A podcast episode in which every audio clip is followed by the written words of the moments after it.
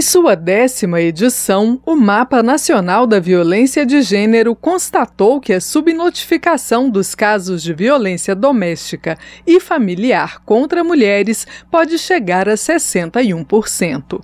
Esta foi a primeira vez que o levantamento elaborado pelo Observatório da Mulher contra a Violência do Senado, juntamente com o Instituto Data Senado, fez a estimativa da subnotificação desse tipo de crime.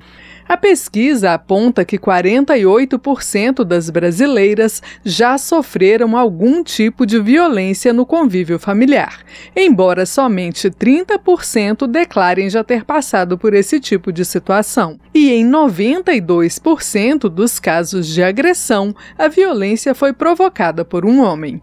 Para chegar a essa diferença, os organizadores do estudo adotaram os conceitos de violência percebida e violência vivida.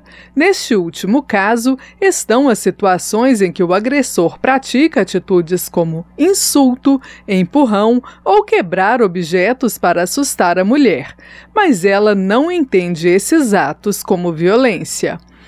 Outro achado do mapa da violência de gênero foi que quanto menos as mulheres conhecem a Lei Maria da Penha, menos elas se sentem protegidas por essa legislação. Segundo a chefe do Serviço de Pesquisa e Análise do Instituto de Pesquisa Data Senado, Isabela de Souza Lima Campos, o desconhecimento da lei deixa as mulheres ainda mais vulneráveis. Os dados nacionais mostram que quanto menos uma mulher conhece a Lei Maria da Penha, menos ela acredita em sua eficácia protetora. Ora, a pessoa já está sendo massacrada por alguém que deveria tratá-la bem e ainda não confia no aparato legal, essa mulher não tem, não tem saída. Apenas 24% das mulheres entrevistadas declararam conhecer muito a Lei Maria da Penha.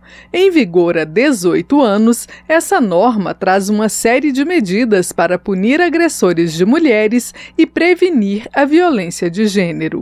O mapa mostra que de janeiro a outubro do ano passado, 1.127 feminicídios foram registrados nas delegacias do país. Apesar do número alto, houve uma queda de mais de 35% no assassinato de mulheres somente em razão do gênero em relação a 2022, quando foram registradas 1.737 vítimas. O mapa da violência reúne as bases de dados do Senado Federal, do Ministério da Justiça e Segurança Pública, do Conselho Nacional de Justiça e do Sistema Único de Saúde. O trabalho conta com parceria do Instituto Avon e da organização Gênero e Número, que cobre questões de gênero e raça no Brasil e na América Latina desde 2016. Da Rádio Câmara de Brasília, Maria Neves.